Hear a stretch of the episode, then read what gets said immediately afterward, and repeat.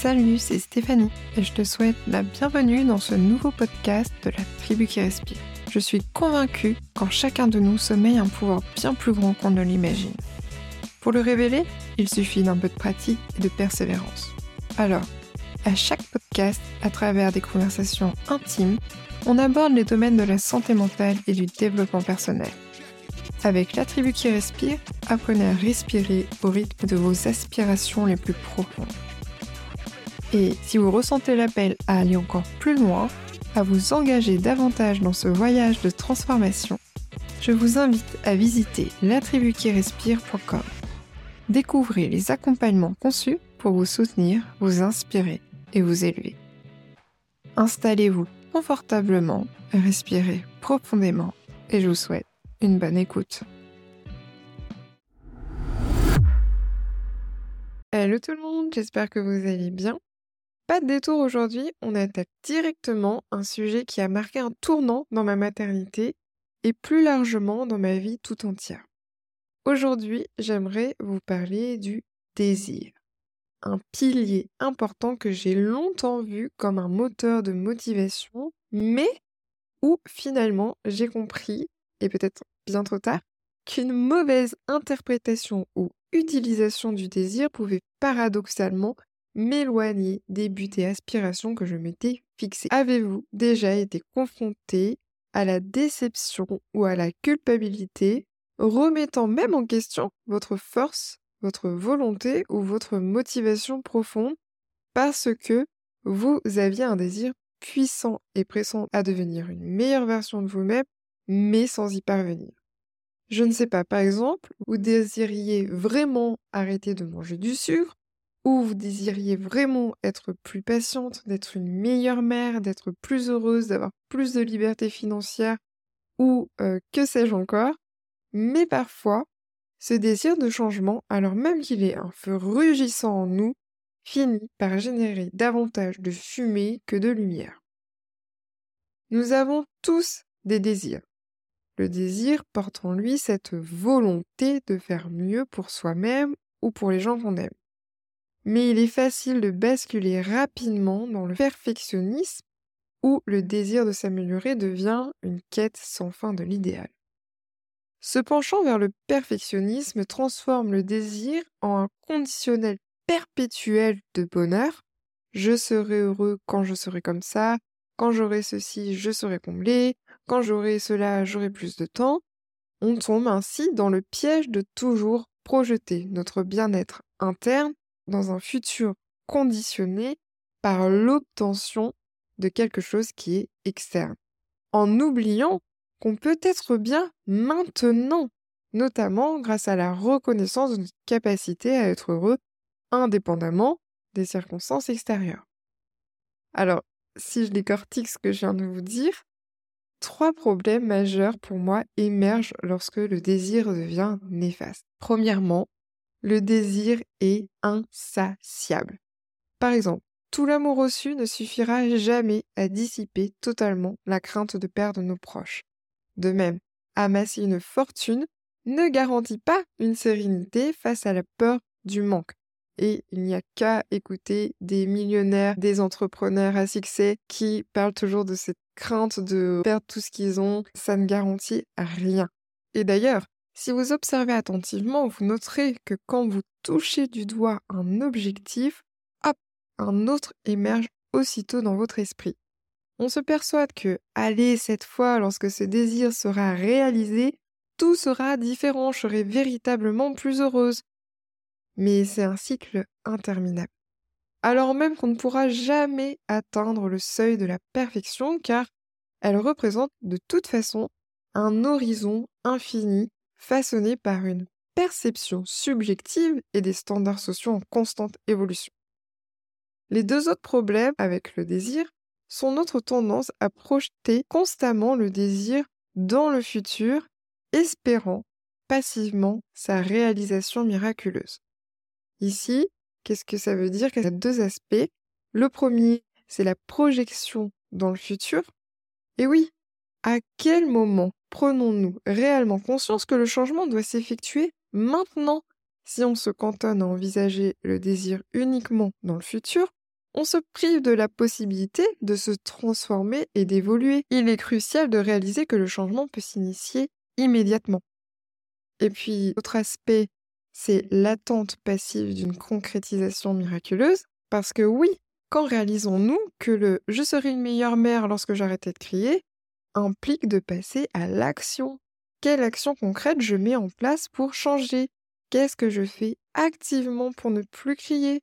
Est-ce que je travaille sur mes blessures personnelles? Est-ce que j'utilise des techniques d'autorégulation? Est-ce que je fais de la cohérence cardiaque? Est-ce que je fais des exercices somatiques pour réguler mon nerf vague? Qu'est-ce que je fais concrètement? Le désir néfaste réside donc dans le fait de faire croire à notre esprit, simplement parce qu'on le souhaite, qu'on est déjà arrivé à la destination. Alors, pour convertir un désir plutôt néfaste en un désir bénéfique, il est essentiel de déconstruire cette croyance fondamentale où le bonheur dépend d'un élément futur et hypothétique. En réalité, le bonheur se trouve déjà à l'intérieur de nous et un désir devient bénéfique lorsqu'il émane de la volonté d'étendre ce bonheur intérieur. Toujours sans oublier que cela ne signifie absolument pas qu'il faille atteindre la perfection ou ne jamais perdre son sang-froid. Je crois qu'il est essentiel de s'accorder un temps d'introspection pour s'interroger. Qu'est-ce que je désire vraiment au fond de moi? Quelle est cette narration intérieure qui me fait croire que l'acquisition de certaines choses me rendra plus heureuse? Pour pouvoir ensuite commencer à réaliser ce premier pas vers le changement désiré, en initiant une action concrète, au lieu de se focaliser uniquement sur la destination finale. Je veux apprendre à établir des limites saines. Une fois que j'ai noté ça, quelle action je mets en place pour y parvenir? Lorsque vous passez à l'action, cela change carrément la donne par rapport à un simple je me sentirai mieux quand je saurai poser des limites saines. Encore une fois, c'est comme croire que le simple fait de désirer changer quelque chose d'aussi profondément ancré en nous, le simple fait de le vouloir ardemment suffirait à opérer cette transformation. Et je le souligne à nouveau car cela représente précisément la leçon qui m'a pris tant d'années à comprendre et pour moi c'est vraiment essentiel. Vouloir quelque chose de très fort, par exemple, arrêter de crier sur ses enfants, ne garantit pas en lui seul un changement durable. Donc, si je désire changer, mais que je ne change pas, la première question qu'il serait peut-être intéressant de se poser, c'est qu'est-ce que j'y gagne à ne pas changer? Il y a plusieurs cas possibles. Premier cas possible, vous venez de répondre rien à cette question, et même si vous désirez ce changement, vous ne vous étiez peut-être pas vraiment rendu compte que vous étiez perdante dans cette situation. La solution, vous l'aurez compris, c'est donc de passer à l'action. Car sans passage à l'action, il ne se passera toujours rien pour plusieurs raisons psychologiques et comportementales. Je peux vous en citer quelques-unes. Euh, par exemple, nos comportements sont souvent enracinés dans des habitudes et des réponses automatiques à des situations stressantes ou frustrantes. Donc la simple volonté ne peut pas modifier ces comportements ou encore souhaiter un changement peut nécessiter des compétences ou des stratégies spécifiques pour y parvenir, et ça je pense que j'en reparlerai tout à l'heure. Et de la même façon, euh, face à un désir intense, une résistance interne au changement peut aussi se manifester. Cette résistance peut être alimentée par la peur de l'inconnu ou encore le confort trouvé dans la familiarité, même si elle est dysfonctionnelle ou encore par des croyances qui sont limitantes concernant nos propres capacités à changer. Et puis il peut y avoir aussi des facteurs externes comme le stress ou un environnement qui serait peu soutenant. Ensuite, si vous voulez changer et que vous ne changez pas, vous pouvez aussi être dans le deuxième cas de figure où finalement vous y gagnez quelque chose à ne pas changer. Et ça, même si ça peut être inconscient. Soit parce que, bah, en fait, vous n'avez pas défini le bon objectif, mon désir n'est pas aligné à mes valeurs, à mes croyances, à mon projet de vie, aux personnes qui me sont chères. Et là, il est important de se redemander, ok, qu'est-ce qui est important pour moi? Qu'est-ce qui fait que c'est important? Euh, En quoi l'objectif contribue à mes valeurs, à mon projet de vie, aux personnes qui me sont chères? Quelles sont les croyances qui font obstacle à l'atteinte de l'objectif? Et est-ce que ces croyances sont-elles vraies tout le temps? Voilà, c'est quelques pistes de réflexion que vous pouvez avoir. Donc je me répète, on peut être gagnant à ne pas changer parce que finalement on n'a pas trouvé le bon objectif, notre désir n'est finalement pas aligné avec nous-mêmes, ou encore je peux aussi être gagnante à ne pas changer car la stratégie que j'ai choisie pour réaliser mon objectif ne m'est pas adaptée, en tout cas pas pour le moment. Comme par exemple, je manque de connaissances, mon environnement n'est pas encore propice, je n'ai pas mis les bonnes habitudes en place, etc. Par exemple, pour arrêter de crier, on peut avoir besoin de techniques de gestion de la colère ou encore euh, comprendre son nerf vague, etc. Et du coup, c'est stressant parce qu'on n'a pas les outils encore en main et la montagne peut paraître haute. Et donc, qu'est-ce qui se passe? Je me fige et je mets rien en place.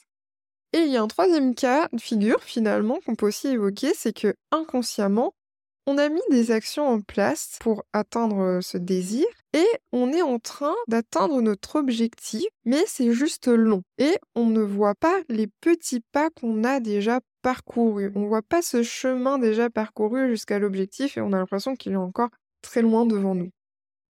Alors que ce soit pour rechallenger nos désirs ou que ce soit pour se mettre en action ou encore pour peut-être décomposer nos objectifs jusqu'à notre destination finale, en gros pour transformer le désir en action et en résultat satisfaisant et sans sentir cette frustration euh, de ne pas arriver là où on a envie d'être, il est essentiel d'adopter une approche multifacette.